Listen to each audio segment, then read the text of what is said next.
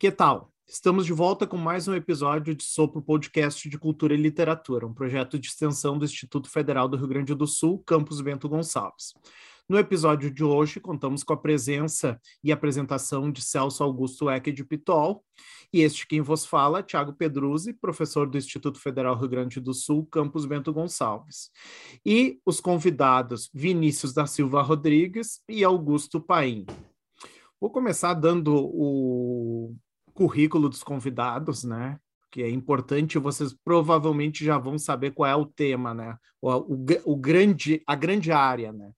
Vinícius da Silva Rodrigues é doutor em letras pela Universidade Federal do Rio Grande do Sul e a tese de doutorado aborda a poética do humor gráfico e a história dos quadrinhos no Rio Grande do Sul. Essa tese venceu em 2020 o troféu HQ Mix, o mais importante prêmio do segmento no Brasil.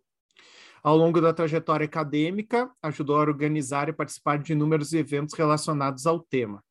A dissertação de mestrado também versa sobre quadrinhos ensino e, e leitura, e ele é autor de vários artigos envolvendo assuntos como HQ, humor gráfico, literatura brasileira e ensino de literatura, publicados em livros, revistas acadêmicas e na imprensa. Faz palestras sobre literatura, histórias em quadrinhos e leitura, e atualmente atua como palestrante pelo SESC RS e editoras como Companhia das Letras e FTD.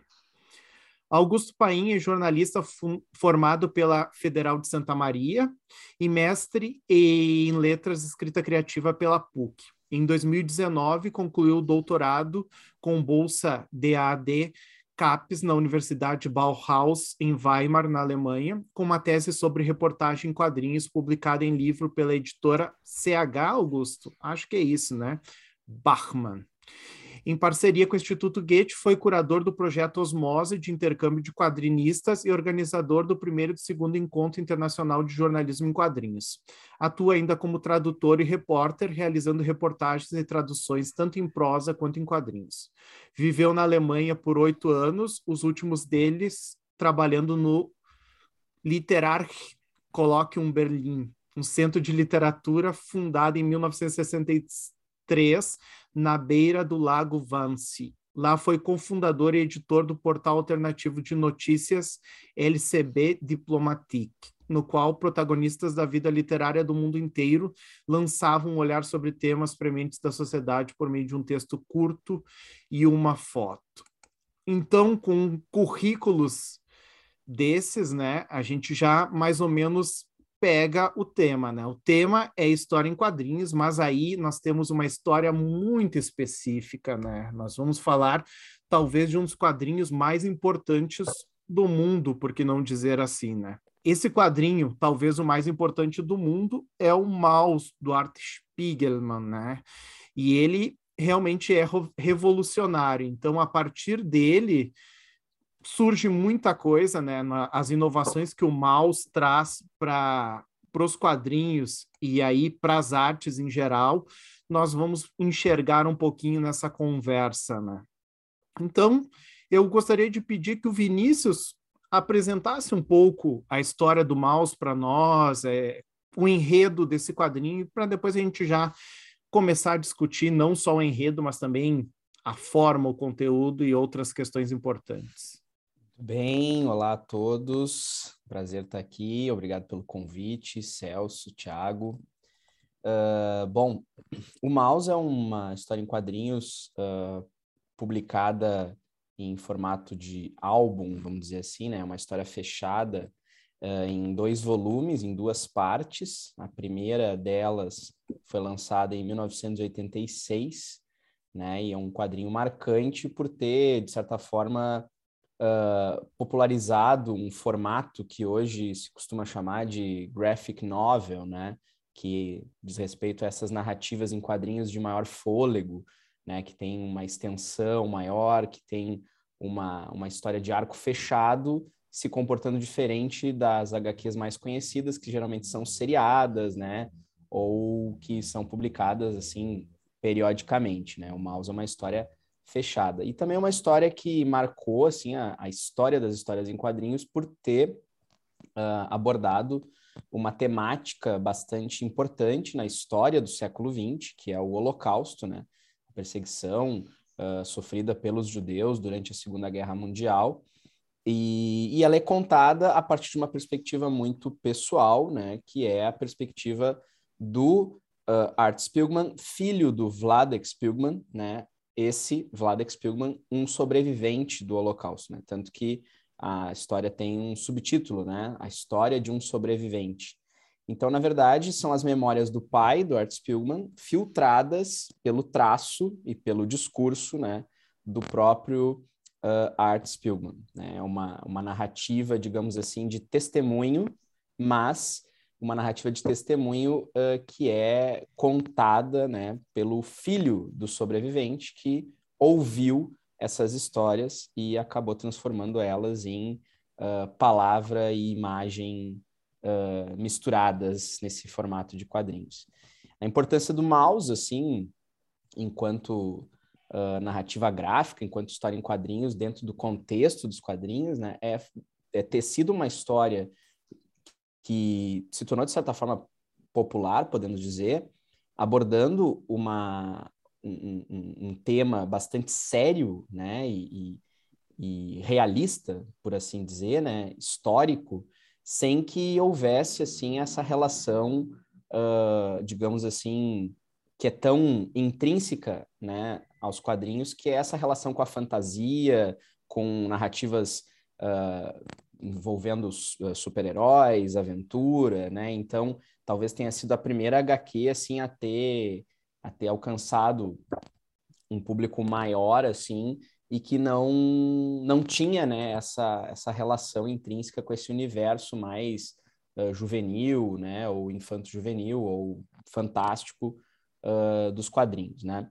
Uh, e também tem essa importância de ter sido uma, uma narrativa, uma, uma história em quadrinhos que, de certa forma, ajudou a estabelecer esse formato das graphic novels, ainda que, né, esse formato já existisse desde muito antes, né, e, e também narrativas em quadrinhos que explorassem uh, histórias não fantásticas, não fantasiosas, também já existiam muito antes do mouse, né, mas o que acontece é que o mouse tem um impacto cultural muito grande, muito forte nos anos 80 e que vai reverberar nas gerações seguintes de autores de quadrinhos, criando um cenário que hoje assim é bastante plural, né, dentro dos quadrinhos e, e, e, e essa pluralidade também alcança diversos públicos.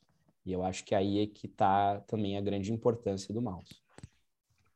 E aí, Vinícius e Augusto, acho que um, um dos pontos é nós pensarmos o Maus, né? Ele é uma história em quadrinhos e ele vai assumir esse papel, uh, essa importância, esse relevo como objeto artístico e ficaria a discussão, né? Quem é que discute, quem é que fala sobre história em quadrinhos, né? História em quadrinhos é um gênero, ele é literatura, ele não é literatura. Como é que vocês enxergam essa questão, né? Principalmente se a gente partir do, do Maus, que ganhou o prêmio Pulitzer, né? Que é um prêmio que normalmente é dado para jornalistas e obras jornalísticas, né? Mas aqui então a gente tem uma história em quadrinhos que é vendida num formato que é esse no formato romance gráfico, né? E que ganha esse prêmio Pulitzer e que depois a gente não sabe, né? Onde é que a gente engaveta ela? O que, que vocês acham disso? O que, que vocês pensam sobre a questão do gênero, quadrinhos? Qual é a opinião de vocês sobre isso?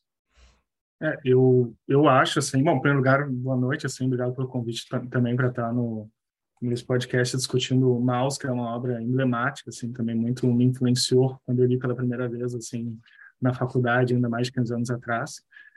É, bom, eu acho que o grande mérito de Mouse é justamente mexer com essas categorias, né? Confundir essas categorias. É, como você falou, a obra ganhou um prêmio Pulitzer, que é um prêmio tradicionalmente concedido a, a trabalhos jornalísticos ou literatura.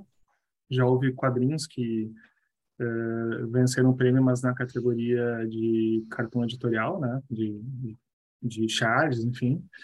E a obra também foi exposta no Museu de Arte Moderna de Nova York. Então, assim, o que, que é Maus, na verdade? É, também é uma biografia, do pai do, do autor. É uma autobiografia, porque é uma obra também que discute muito sobre culpa, sobre, sobre a relação do Vladek com o pai, mas também com o irmão que morreu durante a Segunda Guerra e o sentimento de que ele, ele diz que não tem culpa sobre o irmão que morreu, mas na verdade a obra toda é premiada por culpa, culpa pela mãe também, que suicidou, assim, então é uma obra muito densa nessa relação sobre o próprio Art Figman, tem elementos de jornalismo também, é, eu acho que uma coisa que reflete muito bem uma história, a gente não, acabou não falando ainda, na verdade, o principal, que é o fato de que, da maneira como o Art Spiegelman representa uh, populações, assim, na obra, né, que uh, os judeus são apresentados como ratos, os uh, nazistas como, como gatos, os poloneses como porcos e os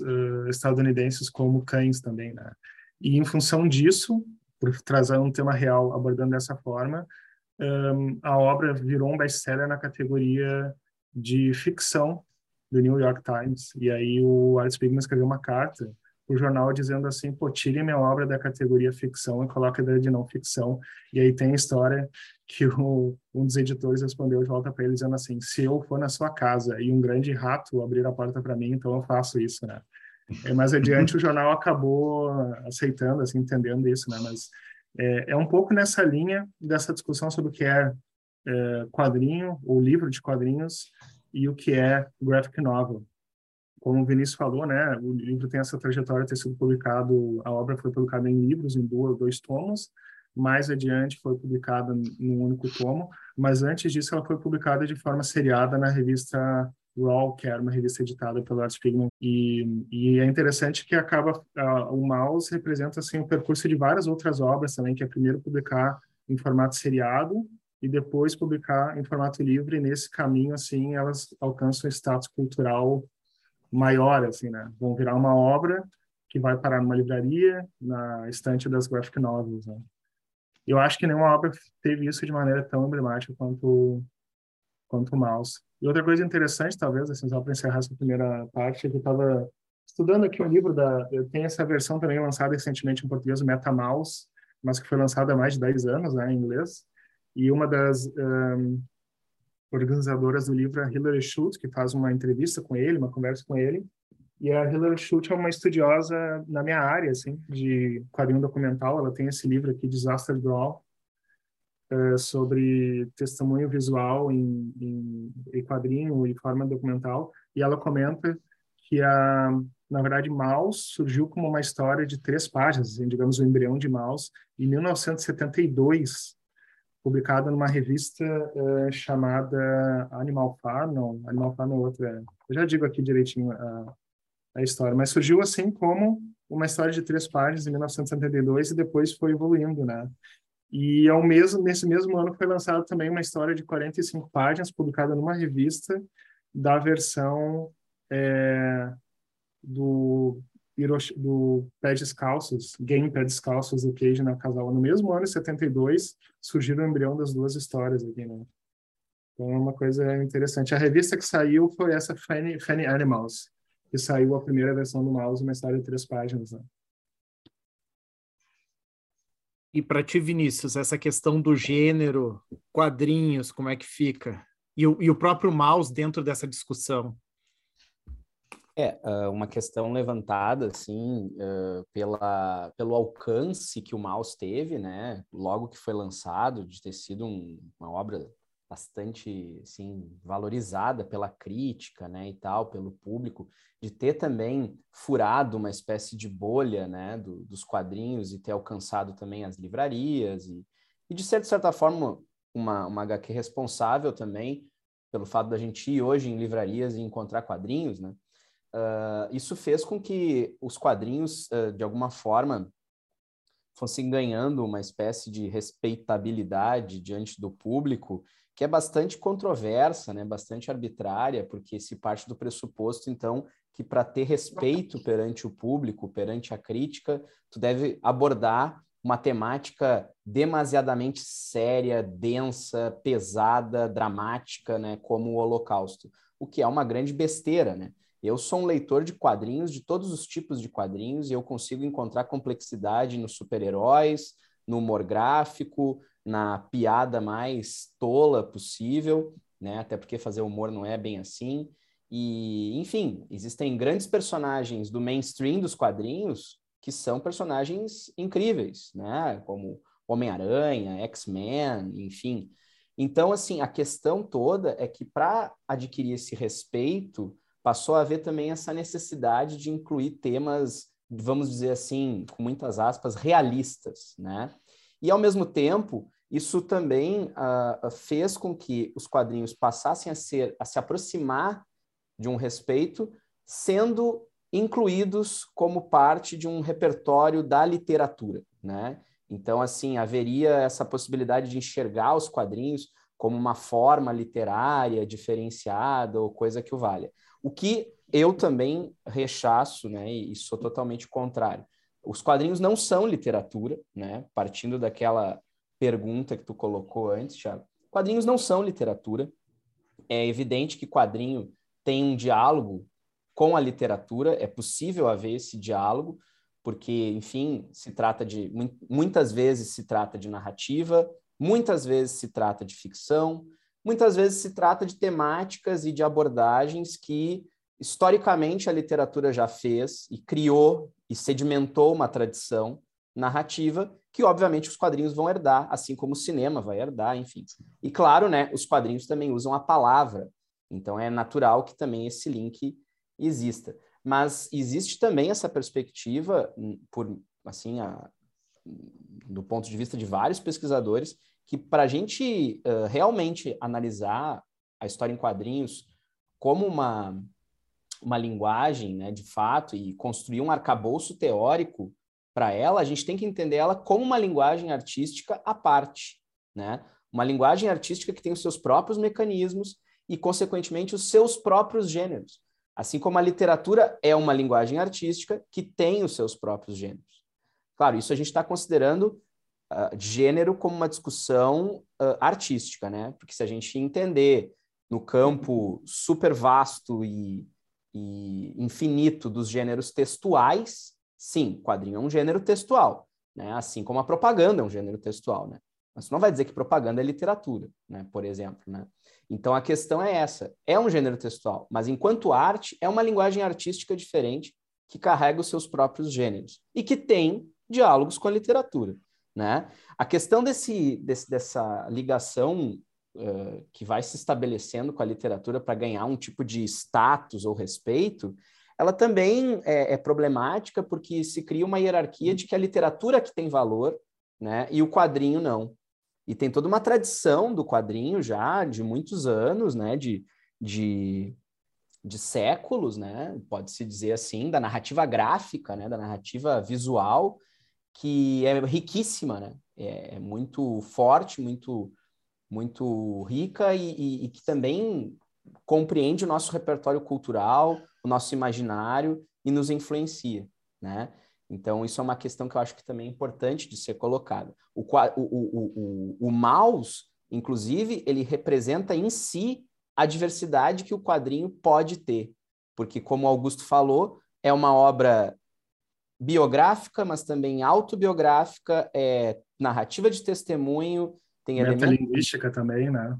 Metalinguística, né, que tem elementos jornalísticos também e por aí vai, né? E mais importante de tudo, né, a questão da representação visual, né? Ou seja, essa história ela só pode ser contada do jeito que ela é contada, porque é uma história em quadrinhos, né? É, eu até porque... pra, eu queria corroborar com, essa, com esse comentário claro. até de é, que essa pergunta que sempre surge, o Val também surge, né? Quadrinho é literatura e eu concordo, eu acho assim, não, quadrinho é quadrinho, isso é o principal, né?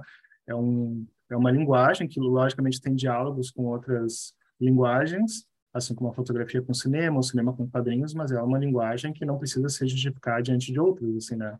E isso é bem importante de demarcar para mim, assim. E essa questão que o Vinícius trouxe também de outros formatos, humor, a gente não precisa tirar o humor do quadrinho, a gente poderia fazer uma análise de mouse até no aspecto do humor, existem elementos, eh, momentos assim também que se trabalham com humor, né? O humor também é uma coisa dos quadrinhos, por que, que a gente tem que excluir isso, né? Eu, a gente se sente um pouco menos preocupado porque o podcast é Sopro Podcast de Cultura e Literatura. Então, agora o Vinícius disse que não era literatura, pelo menos aqui está dentro do escopo do, do podcast, né? E essa ideia de quadrinho ser vendido em, em, livraria também, né? Trazer essa, essa outra dimensão, essa outra importância. É um, um detalhe muito interessante, assim, é quase um, um, é só um easter egg que tem dentro do MetaMouse lá, porque numa das fotos de 86, onde o mouse é vendido, aparece o, o Spiegelman e a, e a esposa dele, a François, né? Eles estão na frente de uma livraria, então a gente vê a importância, né? E o, o mouse ele está na, na vitrine e as obras que acompanham o mouse são da Clarice Lispector, traduzida para o inglês, né? Isso é sensacional, né? É assim, para nós brasileiros, foi a primeira coisa que me chamou a atenção. Claro, o fato de estar na livraria, essa foto foi tirada realmente com essa intenção, né? Mas o fato de estar ali com literatura, literatura brasileira, né?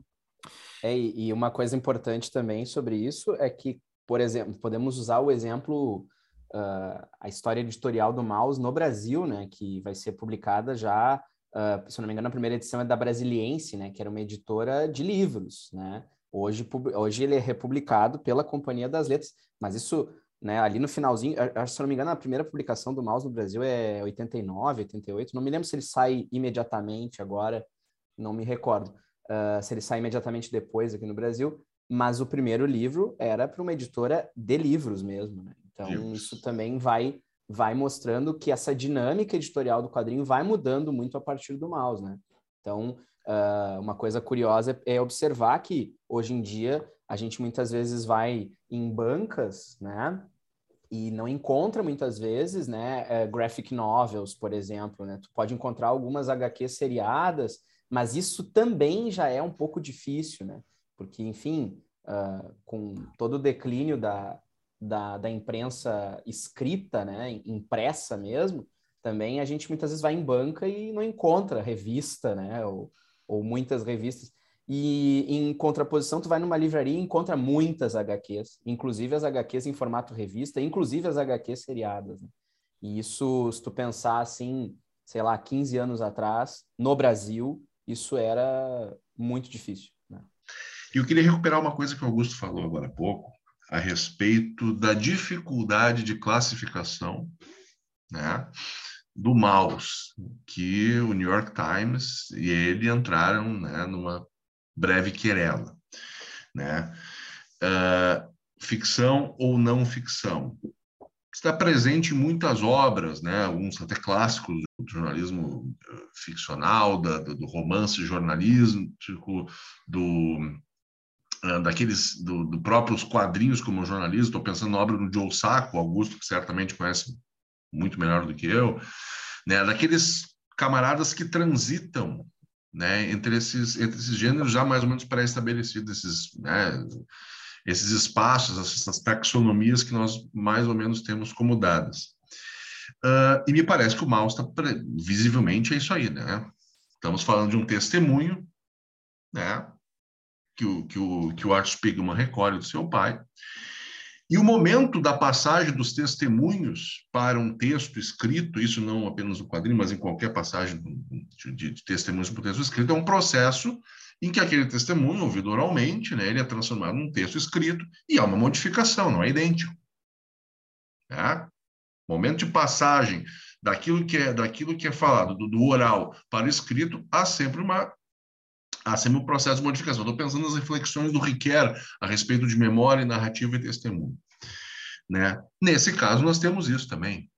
Temos um testemunho que passa né, por, um, por, um, por um processo ali, uma, uma certa decantação, um processo de representação de pessoas, como o Augusto me lembrou agora, né, uh, com figuras de animais, né, em que há todo um simbolismo por trás, há uma interpretação por trás, né, como também há uma certa interpretação por trás daqueles que registram testemunhos escritos. Eu, eu já trabalhei com história oral, sei disso, né? Todos que trabalharam sabem sabe que há uma certa interpretação da voz, do, do, das palavras, né? Até mesmo daquele texto que a gente imagina que é uma transcrição exata, né? Não é exatamente assim. Então, eu estou colocando essas questões para perguntar para o Vinícius e para o Augusto se procede realmente esse debate, né? Se, ou se é até mesmo interessante esse debate de colocar se é ficção ou se não é ficção. Né? Que o autor disse uma coisa, o New York Times disse outra, no fim das contas, a coisa, pelo que Augusto falou, pendeu mais ou menos para o que o Art Spiegelman pensava. O que, que vocês pensam acerca disso? É, é uma discussão que sempre permeia essa área do jornalismo literário, por exemplo, né, que é de, de fazer uma apuração detalhada e, e, recontar aquilo que se viu de uma maneira que seja muito mais envolvente, de uma maneira que seja que gere imersão em quem está lendo e com isso uma conexão maior com o tema. A gente tem no jornalismo esse formato mais objetivo que a gente naturalizou como sendo é, uma reprodução da realidade, né? mas não é uma reprodução da realidade, é uma escolha, tanto que a gente tem essa questão dos um, das fake news, que são notícias escritas num formato tradicional e são mentiras absolutas, né? né? Inclusive, Augusto, um, uma... lead, um lead é uma escolha, não, Augusto? É, um lead no jornalismo como, é uma escolha, né? De como organizar a realidade, tem uma, um histórico também de como o lead surgiu, né? Mas eu só Sim. queria comentar que eu lembro que em, na Alemanha tem essa tradição no dia 1 de abril, às vezes eles publicam notícias uh, falsas por causa do dia 1 de abril, teve um ano, acho que foi 2015, que eles publicaram que no jornal Tagesspiegel que o, o, o, Steven Spielberg ia fazer uma versão de mouse, assim, e a história repercutiu muito, eu ficar lembrado na época, né? Até eu achei, olha que interessante, acho que o Vinícius falou assim, mas tá estranho isso daí, né? E depois o jornal teve que publicar uma nota dizendo que era uma brincadeira, assim, que não era verdade, né? Então, assim, essa questão que a gente reconheceu como objetivo no jornalismo, que é um formato estabelecido, existe uma discussão sobre buscar autenticidade de inúmeras formas. Assim, no jornalismo, você não precisa ter um estilo objetivo para buscar autenticidade, você pode buscar autenticidade por deixar expostos os métodos de trabalho, por exemplo. Voltando, trazendo isso para o mouse, né? Uh, esse recurso de desenhar as pessoas com formas de animais tira um pouco o referencial é, da, da, realidade assim da história, mas por outro lado ele traz autenticidade de inúmeras outras formas. Ele retrata o processo de entrevista, ele está falando de pessoas reais que existem, ele coloca duas fotos em algum momento do livro, apesar que em uma delas ele até brinca que aquela foto é uma encenação, assim, e a, a discurso metalinguístico também. Então tu acaba trazendo elementos assim que digamos colocam ele mais dentro da não ficção do que obras que às vezes são supostamente realistas mas que não corresponde exatamente à realidade. Né? Eu acho que essa discussão que no jornalismo ainda precisa acontecer com mais força é, é de entender que realismo não é necessariamente uma a, a única ferramenta para se retratar realidades. Né? Mesmo no jornalismo é possível usar simbolismos para falar sobre uma realidade de uma maneira, inclusive, mais fidedigna. É. Eu acho essa discussão muito legal, assim, até porque na minha tese eu trabalhei muito com humor gráfico, né? E, e essa questão do realismo, até, até tem um momento que eu abordo isso, assim, né? Sobre o que, que é né, essa estética realista, né? Estética realista não necessariamente tem a ver com uh, reproduzir a realidade, né? Mas usar de algumas ferramentas para que tem a ver, às vezes, até com o discurso mesmo, né? A maneira como tu impõe o discurso é, enfim, essa é uma discussão muito interessante, até para abordar obras que são consideradas clássicos do realismo, né? literário, vamos dizer assim, né? e que não tem nada de realistas do ponto de vista da, da verossimilhança mesmo. Né? Para citar um exemplo banal, o próprio Memórias Póstumas de Brás Cubas. Né? É, enfim, mas é, em relação à questão do jornalismo também, eu, eu, me interesso muito por essa discussão, apesar de não ser jornalista, que eu acho muito legal, assim, é um universo que eu gosto muito, esse universo do jornalismo literário, né? E tu vê que às vezes é uma questão até, não é uma questão de linguagem poética, uh, que, que pode servir, algumas pessoas podem achar eventualmente que, que transformar uma história real né, numa coisa mais estética, mais artística, uh, pode ser, por exemplo, uh, forçar a barra na linguagem. E muitas vezes não é isso que alguns autores fazem, né? Tu pega, por exemplo, o caso da Svetlana Alexievich, né? no Vozes de Chernobyl. Ali tu percebe claramente que a questão é a maneira como ela organiza os relatos. É aquilo que, que dá o punch emocional. Muito bem. Né? Uh, a Eliane Brum, por outro lado, ela tem uma coisa de escolher personagens. Personagens muito bons, né? E, claro, ela também tem um pouco da coisa da linguagem, mas eu acho que ela faz isso de uma maneira bastante ponderada. Ela escolhe bem os personagens, eu acho, né? Agora, em relação ao mouse, eu quero eh, eh, citar para vocês aqui um trecho de um livro que é, se chama A Novela Gráfica, de um pesquisador espanhol chamado Santiago Garcia. Ele faz uma espécie assim de genealogia desse formato, né, da graphic novel, do, do que a gente chama de romance gráfico, que é um termo super problemático no meio dos quadrinhos, tem, é, tem uma série de discussões, e eu não quero entrar nessa polêmica, mas eu quero mostrar para vocês uma coisa que ele fala aqui quando chega no momento de abordar o mouse, ele faz um comentário que eu acho bem legal, assim, sobre que tem a ver com o que o Celso colocou antes. Essa história foi aquela vivida por seus pais durante a Segunda Guerra Mundial, judeus que sobreviveram ao campo de extermínio de Auschwitz. Mas não era só isso. Era também a história de como, no presente, seu pai contava a Spielman o que havia acontecido. Ou seja, Maus não era tanto a história do Holocausto, mas a história do legado do Holocausto. O sobrevivente não era tanto Vladek, o pai, mas Art, o filho.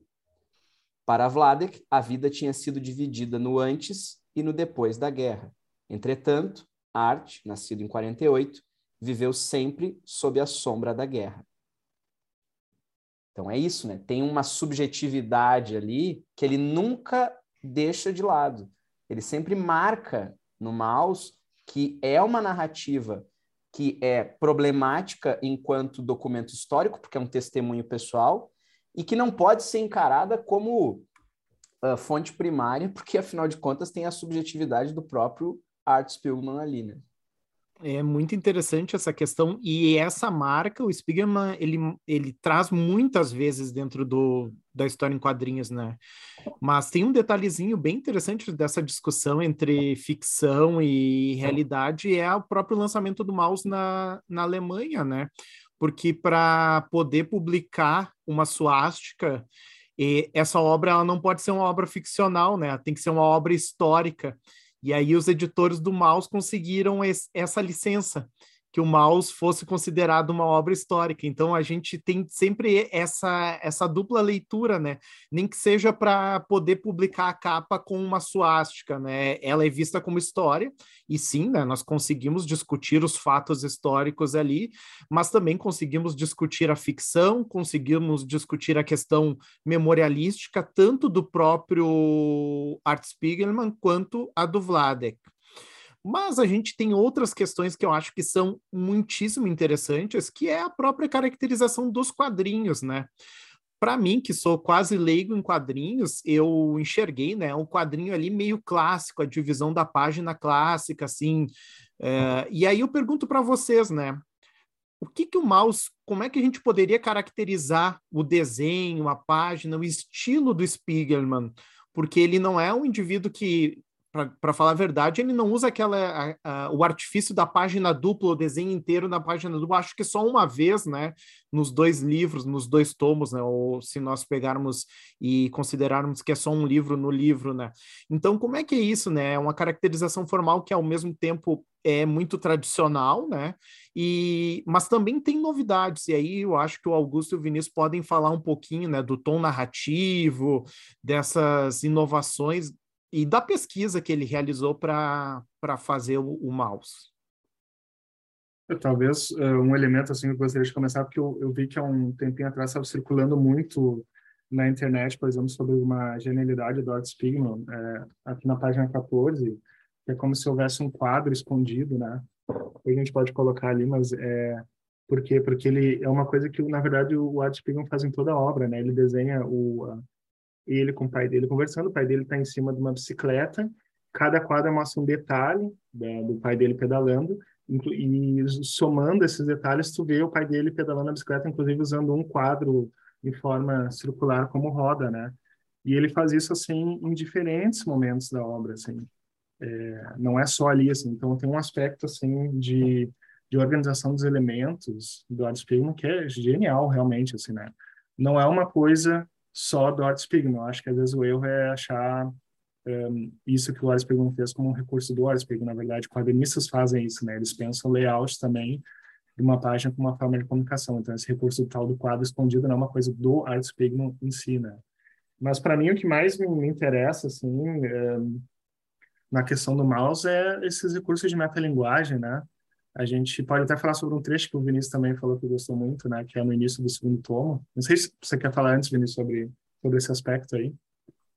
Não, é que eu acho interessante, assim, é que muitas vezes as pessoas olham para o mouse e encaram ele como uma obra visualmente simples, né? E, na verdade, é uma obra cheia de complexidades. O que ela realmente, eu acho que eu poderia falar isso sem medo de errar, o que ela realmente tem é que ela não complexifica muito o layout de página, né? Tem esse trecho aí que tu falou, por exemplo, né? O trecho do pai na bicicleta, mas é uma obra que tem uma série de metáforas visuais, para além da, da óbvia metáfora das, dos, dos seres humanos retratados como bichos, tem uma série de metáforas visuais, né, como essa da abertura do segundo tomo, onde o Art Spiegelman está desenhando na prancheta e ele está sob uma montanha de corpos, que é aquela típica imagem, né, do, dos corpos nas valas, né, dos corpos judeus nas valas, dos campos de concentração, e tem um detalhezinho nessa página, que para quem tem a edição completa da Companhia das Letras é a página 201, tem um detalhezinho que é a janela, né?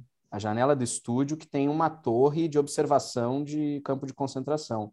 E nesse momento, inclusive, o Art Spiegelman está em conflito com a própria obra, num conflito permanente que ele tem com o próprio pai, consequentemente, um conflito com a própria cultura judaica, e ele não se desenha mais como rato, mas sim como uma pessoa com máscara de rato. E isso é uma questão identitária muito interessante, né? Por que, que de uma hora para outra ele não é mais o rato, mas uma pessoa com máscara de rato, né? Conflito Inclusive, ele, ele, como ele tá, começa falando sobre o sucesso da obra, né? O livro foi lançado depois do sucesso do primeiro tomo, ele começa a falar sobre traduções, sobre equipes uhum. de, de filmagem, fazendo um documentário e umas mosquinhas, né? Isso, as. E aí, eles, e aí ele se desenha em cima a prancheta usando uma máscara de judeu em cima de corpos de judeus mesmo, de ratos. Então, assim, ele está uhum. visualmente é incrível se uma página ter tantos elementos para analisar. Assim, ele visualmente está questionando o próprio direito dele de usar essa história para conseguir um sucesso comercial, assim, né? Se ele é judeu mesmo, né? Então é, é incrível, assim. E nas páginas seguintes ele vai sendo pressionado, né? Na verdade, uma pressão interna que ele projeta, né? Como se a opinião pública estivesse pressionando ele, como se ele tivesse se sentindo pressionado pelo próprio terapeuta e ele vai se diminuindo, né? Ele vai se diminuindo para parecendo uma criança, para ficar parecendo uma criança, quer dizer, uh, o quanto ele se sente frágil diante dessa dessa questão de contar essa memória. Então isso é um dos muitos trechos que tem essa questão visual em termos assim, de metáfora visual muito interessante. Um outro trecho é, da, é da, dessa mesma edição, na página 127, quando ele e a Anya já estão naquele processo de tentar fugir e eles se encontram num caminho que forma o desenho da suástica, né, mostrando que e aí tem, né, o recordatório dizendo Anya e eu não ter onde ir, né? Então quer dizer, não importa para onde eles fossem, eles iam encontrar a perseguição nazista. Então essas metáforas visuais elas vão aparecendo no livro. A gente tem inclusive vários momentos em que o Art Spiegelman deixa muito claro que ele, ele pode ser um ótimo desenhista realista se ele quiser, né? Porque ele desenha cenários, ele desenha objetos de cena de forma bastante realista, como os portões de Auschwitz, né? A cena em que aparecem os portões de Auschwitz, a cena em que ele uh, faz toda a questão da câmara de gás, né? Mostra a câmara de gás. A questão me parece assim é que uh, ele está muito concentrado na narrativa. Então existe uma opção clara por um traço aparentemente simples, né? Um traço que de alguma maneira dê para os leitores uma sensação de que interessa muito a narrativa, né? E, e a, ainda que o aspecto visual seja assim muito interessante. O próprio Santiago Garcia, o pesquisador que eu citei antes do livro Novela Gráfica, ele resgata a história do mouse dizendo assim, ó, sobre o Art Spiegelman. Sua produção anterior caracterizou-se pelas preocupações formalistas e experimentais Spielman parecia interessado em pôr à prova todos os limites da, todos os limites da narrativa e a representação em quadrinhos, e tentava questionar todas as convenções do meio. Em Maus, no entanto, colocava-se a serviço da narração de uma história da forma mais eficaz possível. Embora Maus seja uma HQ de enorme complexidade formal, esta não é aparente, como nas páginas de Breakdowns, né, que é outra obra dele, mas se torna invisível. Então, quer dizer, até no gesto de ser simples, existe uma intenção o que torna esse livro mais genial ainda, porque se tu vai ver o Art Spiegelman em outras iniciativas, tu vê que aqui ele está fazendo uma escolha mesmo. E isso é muito legal.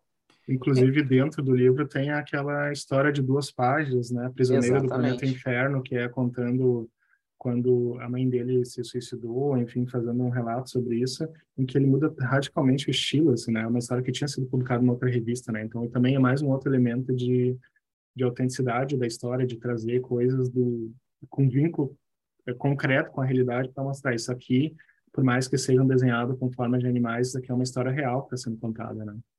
Eu acho, e tem um detalhe, na página 138, qualquer edição que seja de um tomo só, né, que tem as duas junto, que é, no nosso caso aqui, a Companhia das Letras, uh, ele desenha o Vladek e a, e a Anya com máscaras, né, e eles estão se passando por polonês, então eles uhum. usam máscaras de porcos. E ele desenha a, a Anya com o rabo, né, do rato, e ele sem o rabo. E aí é uma explicação porque a diferença Uh, o rosto deles, né? O rosto da Anne era muito mais semítico, era assim, se, se reconhecia que ela era judia, né? E ele não, né? Ele já tinha traços mais germanizados, então ele passava por polonês quando estava fingindo ser polonês e a Ania não, não passava tanto por polonês. Então ele põe esse detalhe, né, o detalhe ali da cauda, do rabo do rato, e aí a gente tem que, para fazer essa leitura, né, tem que ter toda essa carga de, de conhecimento e tudo. Que, claro, ele vai explicar depois, mas é um detalhe e a gente enxerga essa importância. E também quanto ao estilo, acho que o Augusto e o Vinícius talvez concordem, né? Porque o trabalho dele de construção desse rato antropomorfizado, ele passa de um rato assim muito uh, mais próximo do, do homem, né? E ele abre mão, né? Da, da representação mais próxima do ser humano e vai deixando assim um rato muito de quadrinhos mesmo, né? Ele tira muitos traços, ele tira muitos detalhes. Se a gente uhum. olha as outras, as versões anteriores do mouse, né? Essas publicadas na, nas revistas anteriores, a gente consegue ver que é um rato muito diferente, né? Então tem essa questão da simplicidade nesse sentido da representação também, né? Da, da figura. Não, só uma coisa que eu acho interessante comentar sobre essa primeira versão do mouse de 72, né? Onde o traço dele é totalmente diferente é que ali é, era, uma, era uma revista alternativa, né, a Funny Animals, que fazia, na verdade, uma espécie de sátira desse tipo de HQ que usava animaizinhos fofinhos, né? Era uma revista tinha esse conceito, assim. Então, uh, a ideia ali era trazer um pouco desse universo uh, visualmente divertido, né? Então, ele tem uma coisa de de usar ali um traço mais arredondado, né, e tal, um outro tipo de, de, de imagem. E uma coisa que é interessante é que ali fica muito claro, porque a história ela, ela começa na primeira versão do, essa primeira versão, ela é contada a partir do momento em que o pai do, do Vladek, do, do Art, desculpa, uh, supostamente uh, sentaria do lado dele na hora de dormir para contar uma história de ninar, assim, uhum. e era tipo a história do Holocausto. Então tem uma coisa de recuperar através da imagem dos bichinhos um tom de fábula moral, né? E ao mesmo tempo fazer uma, uma sátira disso, né? Desse tipo de, de história ali, da maneira como ela é exposta. Eu, eu queria lembrar uma coisa que foi falada agora, né, a respeito da, da maneira como se representa um judeu, tem momentos, como, como foi mencionado aqui, em que né, ele se, aparenta se questionar, ah, eu sou realmente judeu, posso realmente contar essa história? Uh, na recepção do Maus, houve, não faltaram, por parte de algumas pessoas que, que, que, que foram sobreviventes do Holocausto e outros membros da comunidade judaica, uh, visões um pouco críticas, né, referentes à maneira como foram representados os judeus no, no, no, no livro, como a história foi contada, a própria representação, né, como, como, como ratos, o que é uma, uma, uma imagem muito associada né, na literatura nazista, propaganda, propaganda nazista, com o judeu, né, representado como um rato, muitas vezes. E eu queria saber qual a opinião de vocês acerca, a, a, acerca disso. Vocês acham que em alguns momentos há uma, há uma um ultrapassar de linha? Vocês, obviamente, o Art Spiegelman disse várias vezes que isso não, não, não, não, não procedia, mas eu queria saber se vocês pensam assim, sabe, que, se, que, que realmente há alguns momentos em que parece que pelo, que pelo menos todas as, todas as questões que talvez incluam alguma uh, alguns conflitos pessoais do próprio Rod Spiegelman, eles ultrapassam certas linhas. Vocês acham que tem algum sentido esse tipo de colocação? Olha, eh, eu li que quando a obra foi lançada na Polônia também houve muita crítica, muita repercussão por causa da representação dos poloneses como porcos, né? Que, é, enfim, uma representação bem ofensiva e que inclusive um editor decidiu fazer, enfim, mas houve muitos protestos, né? Eu acho isso sempre muito difícil de julgar porque a gente fala a partir do nosso da nossa posição, assim. Se a gente imaginasse que fosse um livro tratando um tema brasileiro e a gente fosse retratado de uma forma algo animal. ficasse feliz é. Então eu acho que é compreensível inclusive nas inúmeras edições né do mundo compreensível que cada cultura possa ter uma recepção diferente em relação à obra e que a gente tem que abarcar.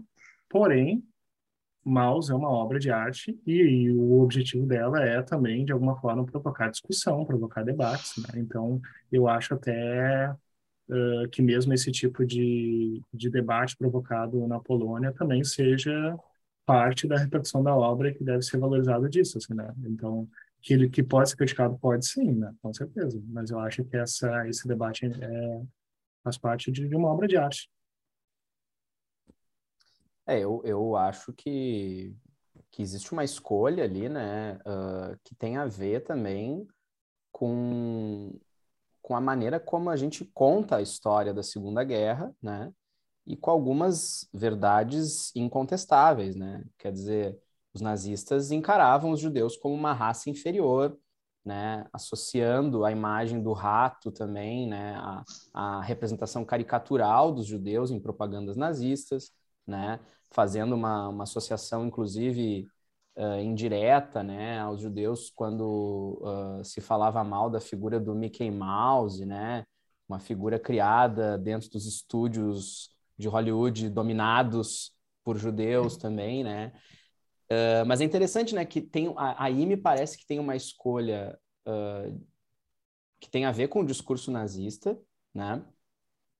Uh, ao mesmo tempo, claro, tem a metáfora óbvia da perseguição, né, do, do gato que persegue o rato, né, enfim, mas tem escolhas realmente me parecem muito pessoais do, do arte, né, essa questão dos porcos poloneses, ela me parece uma coisa muito, assim, crítica, né, de dizer, assim, o lugar dos poloneses naquele contexto de uh, Segunda Guerra, né, entreguistas, né, algo do tipo, tanto é que tem uma, um trecho ali que a gente citou antes da, dele na prancheta, em cima da, da montanha de corpos, chegam ali os jornalistas, que ele está imaginando na cabeça dele, né, como é que os jornalistas vão cobrar ele. Aí o jornalista chega assim: é, é, se você tivesse judeus israelenses no seu livro, como é que eles seriam representados? Aí eles, ah, sei lá, porco, porco espinho, não sei, né? Mas, enfim, eu acho isso uma coisa, na verdade, uma coisa riquíssima do livro, né? Porque isso leva a pensar uma série de coisas, né? E eu, eu também falo aqui na condição de professor de ensino médio, né? Eu sou pesquisador de quadrinhos e tal, mas uh, escrevo sobre isso ainda, mas eu, eu sou mesmo professor de ensino médio curso pré-vestibular. Eu trabalho direto com mouse, né? trabalho bastante com mouse. E, e essa é uma questão que é bem legal sempre de trabalhar com os alunos, né? Uh, eu sempre coloco assim, para além da metáfora óbvia de que o cachorro persegue o gato, o gato persegue o rato, o que a gente pode pensar sobre essas representações, né? E aí tem uma passagem que eu acho genial no livro também, que é quando ele está uh, conversando com a Françoise Mouly e, e, ele não sabe muito bem ainda como representar ela, né? Porque afinal de contas ela é francesa e os franceses são sapos. Ela é uh, uh, convertida ao judaísmo para casar com ele, né? Mas, enfim, como é que ele representa ela, então? E aí tem uma... Aparece ali o que seriam os esboços, assim. Então, acho que é bem interessante, assim, porque a gente vê quando, o quanto isso também é uma discussão... É uma discussão à parte no livro, né? O porquê dessas representações. uh, e, e, tem outras que passam meio despercebidas ali, né? Uh, tem alce, né? Se não me engano, Os suecos um são que... É alces, né? Os suecos, é, são alces. E, e, tem, tem uma ali que, se não me engano, é até uma mariposa, assim, né? Não me lembro agora. Os ciganos, né? Os ciganos Os são ciganos, cigarras. isso mesmo, ciganos. Né? Então é interessante, assim, pensar. Eu acho que é legal. É, é, um, é, é uma coisa que eu acho linda, assim, dos quadrinhos. É, é isso, assim. É, o quanto que as imagens se comunicam com a gente, né? E eu acho que a eu gente sempre, sempre eu sempre vi também a questão técnica, sabe? Porque pensa como seria fazer esse livro e visualmente representar pessoas de etnias tão diferentes de uma maneira que ficasse claro uhum. imediatamente. Né? Você poderia usar outros recursos, o uniforme dos nazistas, mas diferenciar entre entre os judeus, entre os poloneses, sabe? Eu acho que também, além disso, assim, não estou dizendo que foi por isso, mas além uhum. disso tem essa vantagem que é um, é um dispositivo narrativo. Isso facilita essa história para ser contada, né? É, tu fala também na condição de criador, né, Augusto? Que tu também faz roteiro de quadrinhos e tal. E eu acho interessante isso. Mas aí, a partir do momento que, que tu tem ali aquilo como obra artística, daí jogou na mão do público, né? O público pode viajar em cima disso. Né? Uma coisa interessante também que eu estou usando bastante aqui esse cara, o Santiago Garcia, que ele traz aqui sobre essa questão, né? É, o quanto né, essa questão da representação do Holocausto, na verdade, era um problema mesmo, né? Antes do Maus.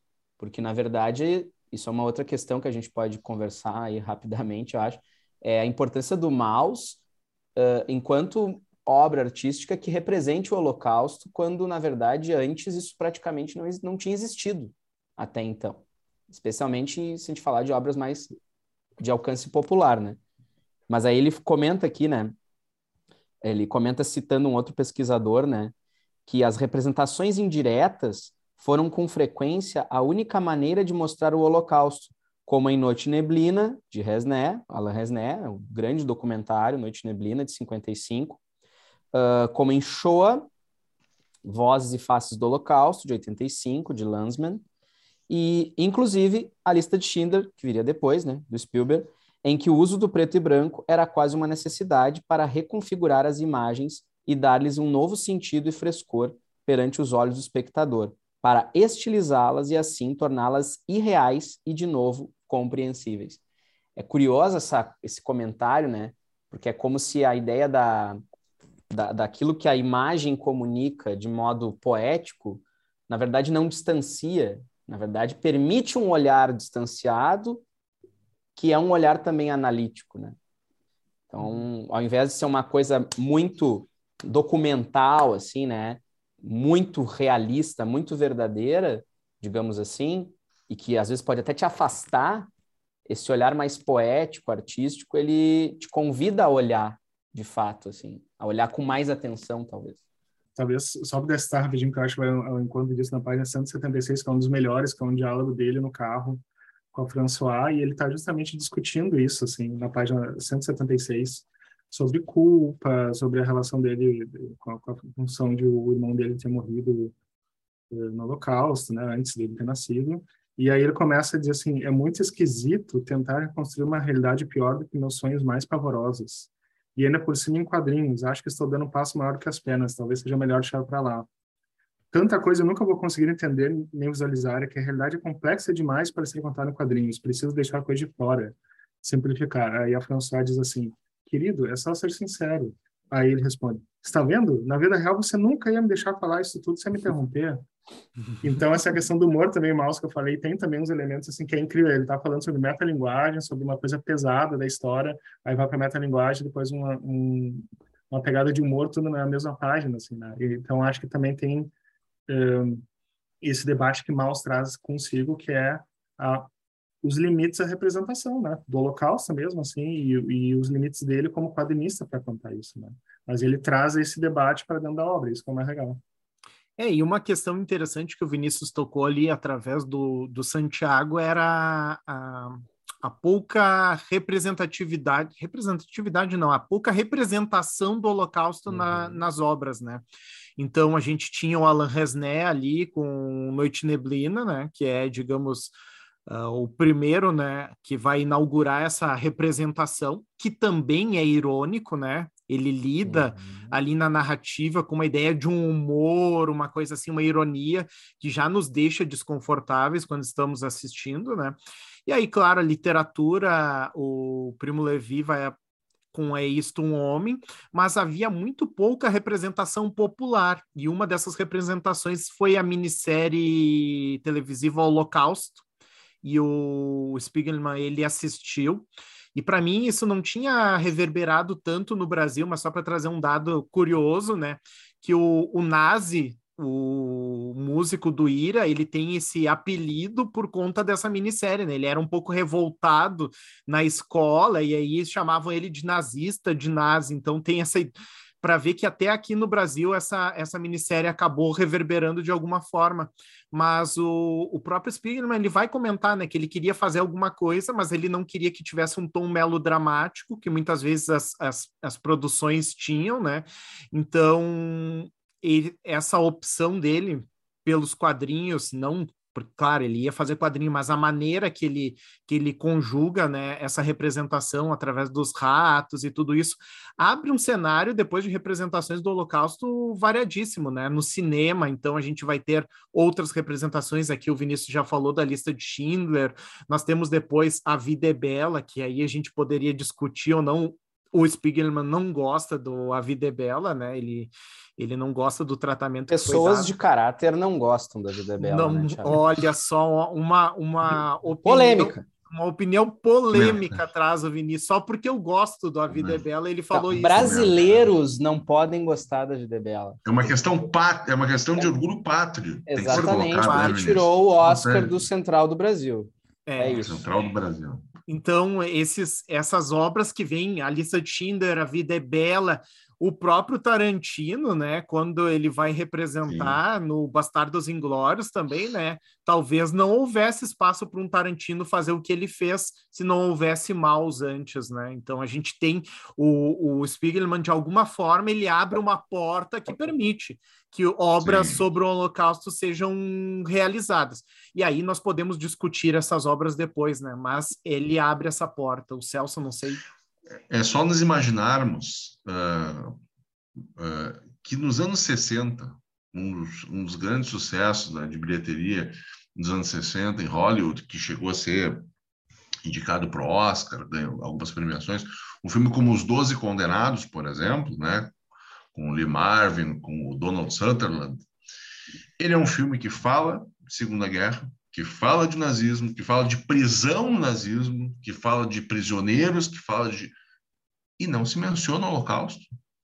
Vocês conseguem imaginar hoje em dia um filme que vai falar da Segunda Guerra e que toque, ou seja, circunde questões que vão tocar mais, mais ou menos né, na questão do, do, do, dos campos de concentração e não mencionar? Não é imaginável, não é uma coisa que realmente um roteiro, imaginar um roteiro de Hollywood que não que vai falar da Segunda Guerra que pelo menos nem mencione né, é, é, esse tema. Isso era possível. Hoje não é. Né?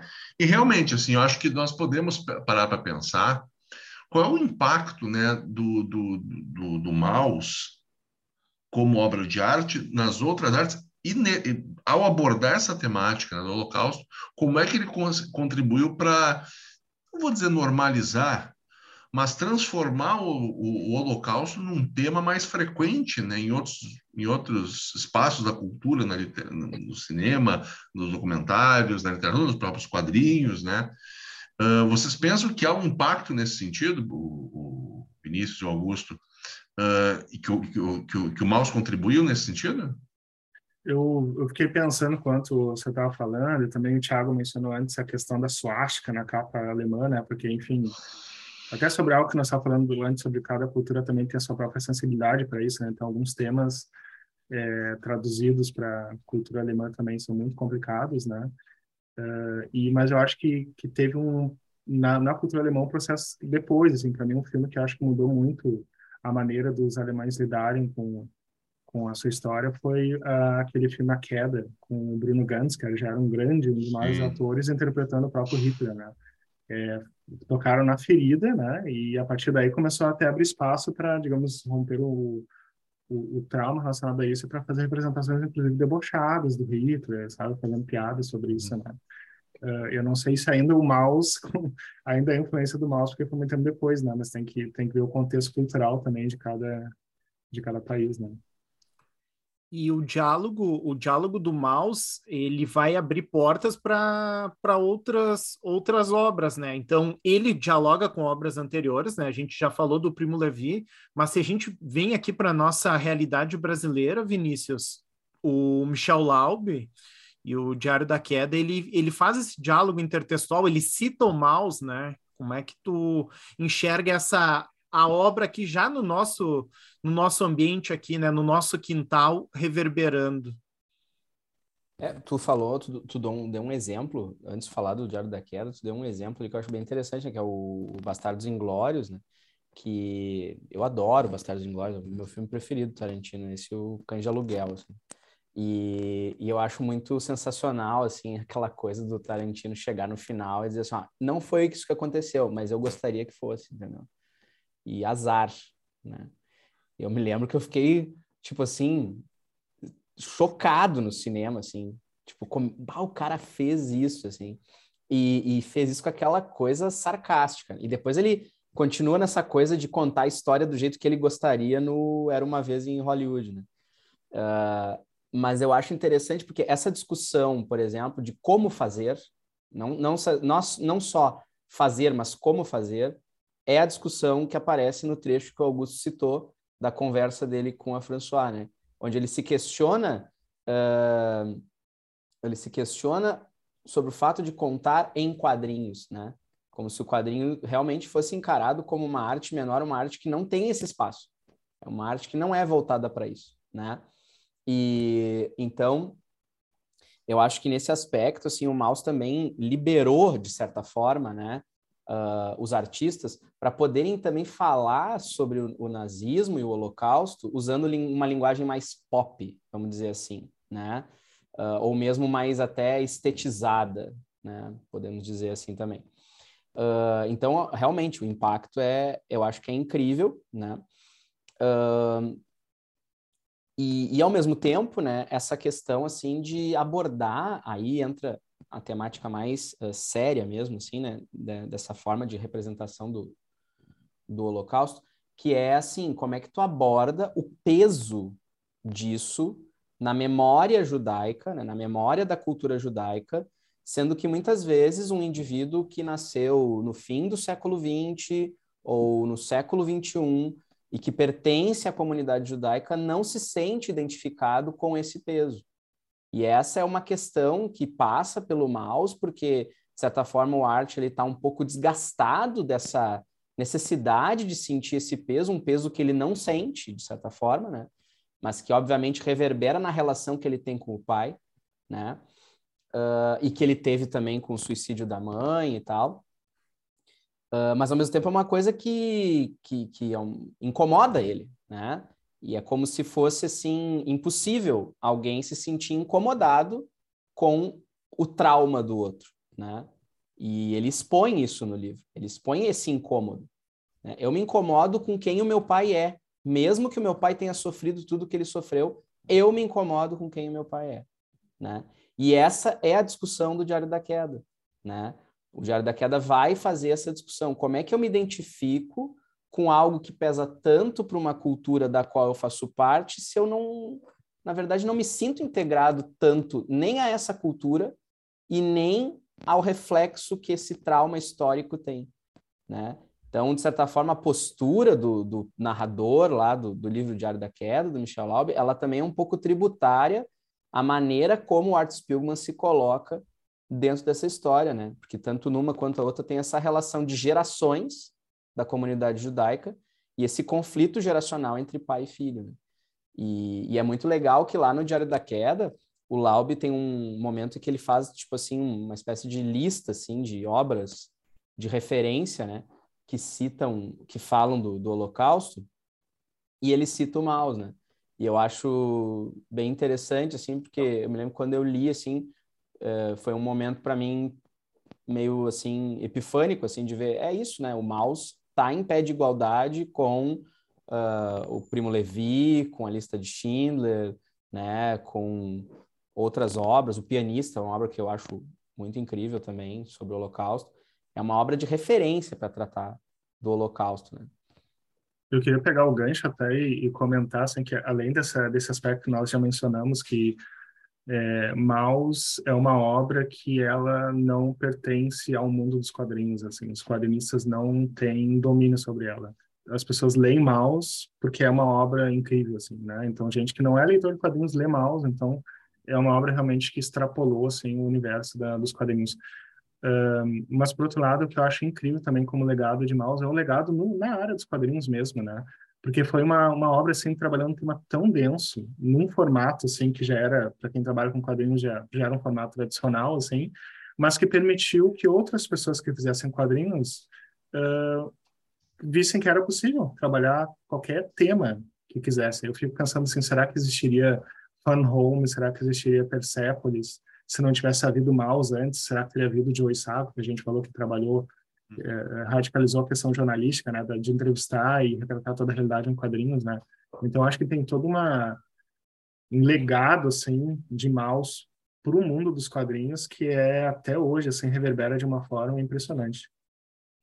Agora é a pergunta surpresa para a gente encerrar nosso episódio, né? Eu fiquei pensando no Maus como sendo essa obra diferente que rompe com os padrões, tanto dentro dos quadrinhos, quanto com a questão jornalística, quanto com a questão histórica. Nós teríamos um Maus brasileiro, uma obra de quadrinhos que tenha a, a importância do Maus para o quadrinho mundial, uma obra que tem essa importância dentro do cenário brasileiro, que toque num tema candente, que tenha uma inovação essa é a pergunta, a pergunta surpresa, né? Para derrubar os convidados. Vai para derrubar mesmo, né? Porque tipo, eu teria que fazer um esforço de memória aqui. Eu tenho que pensar, com certeza. A gente, a gente é muito fã do, do quadrinho nacional, assim. É... Eu não, eu não saberia dizer, eu penso em, em, dois autores, assim, pelo menos, que eu não saberia dizer que são, que vão nessa linha, mas que tratam de temas brasileiros, assim, uh, de uma forma muito importante. Um deles é o Marcelo Quintanilha, né, que eu acho uhum. que, que consegue retratar o Brasil de uma maneira incrível, mesmo morando 20 anos fora do Brasil, né? E o próprio Marcelo Salete, que também toca nesses temas da, da, do escravagismo no Brasil, mas de uma maneira narrativa, né? É, uhum. Só que eu não, não, não sei se é possível comparar com Maus uh, nesse aspecto, mas que de alguma forma dialogam com a nossa realidade, assim, com uma intensidade muito grande, né? É, Mas, assim, que... é uma pergunta meio... A gente teria que pensar muito mais, que a gente... É, é eu falei que era para derrubar, né? Para derrubar os entrevistados. É, dos pesquisadores que não querem falar besteira, né? Mas, assim, o fato é, eh, se a gente fosse pensar em termos, eh, como o Augusto falou, narrativos, foi a primeira, o primeiro artista que eu pensei foi o Marcelo de Salete. Eu acho que o trabalho dele é uma coisa realmente estupenda, assim, né? Olha que eu uso raramente esse adjetivo, hein? Estupendo, né? Uh, é, é porque é realmente um troço incrível, assim, em termos de pesquisa histórica e tal, né? Especialmente se a gente considerar o Angola Janga, que é uma obra sobre a história do Quilombo dos Palmares, ele pega um recorte do Quilombo dos Palmares, né? Uh, a outra obra dele que é histórica, que é o Cumbi, é, é mais assim narrativas de personagens ligados à escravidão, né? Uh, ainda que tenham também vestígios históricos. Mas o Angola Janga já é uma obra mais assim de pesquisa histórica, de levantamento de dados. Eu acho que tem ali algo próximo, assim, em termos narrativos. Agora, em termos de importância, impacto e transformação, não tem como calcular, porque o Marcelo de Salete é um autor recente. Mas eu acho o seguinte: eu sempre digo que uh, a grande importância do quadrinho nacional tá no humor gráfico, tá na charge, tá na tira e tá no cartoon. Então, eu acho que não é, nesse caso, uma obra, né? Mas um autor ou alguns autores realmente têm esse impacto, sim, no conjunto da sua obra. E eu acho que, eu sei que talvez seja cair num lugar comum, mas não tem como não pensar na Laerte, né? Que, tipo assim, o, o, trabalho que ela faz em termos de representatividade, em termos de discussão, em termos de transformação da própria obra, né, ao longo da, da história dela como artista, como pessoa, é muito importante, assim, né? E se hoje a gente tem um cenário bastante plural no quadrinho brasileiro e, e bastante experimental até, é por causa de da Laerte, assim, eu acho que ela realmente é, em termos assim, de artistas dos quadrinhos brasileiros, a pessoa que mais teve impacto na história do quadrinho brasileiro. Não consegui derrubar os entrevistados, né? Saíram respostas, mas a gente chegou, né, no fim do nosso episódio. Poderíamos ficar aqui mais horas conversando, certamente mais umas duas, três horas, e não daríamos conta da complexidade do tema, das leituras possíveis. Mas eu agradeço ao Vinícius e ao Augusto, né, que abrilhantaram aqui, certamente conhecedores, né, da, da obra e dos quadrinhos, foram convidados assim especiais que puderam trazer novas perspectivas sobre o Maus, né, novas leituras, e eu acredito que, para quem não conhece o Maus, acompanhando o podcast, certamente vai buscar a obra, e quem já conhecia também aprendeu bastante, né? Então, agradeço a presença dos dois. E gostaria de convidar que seguissem né, nas redes sociais o nosso Sopro Podcast, está lá no Instagram, é Sopro Podcast, né? Arroba Sopro Podcast. No Facebook é Podcast Sopro e tá no Twitter também, arroba Sopro Podcast. Curtam as nossas postagens. Né? Então, muito obrigado a todos e nos vemos em outros momentos. Abração, pessoal.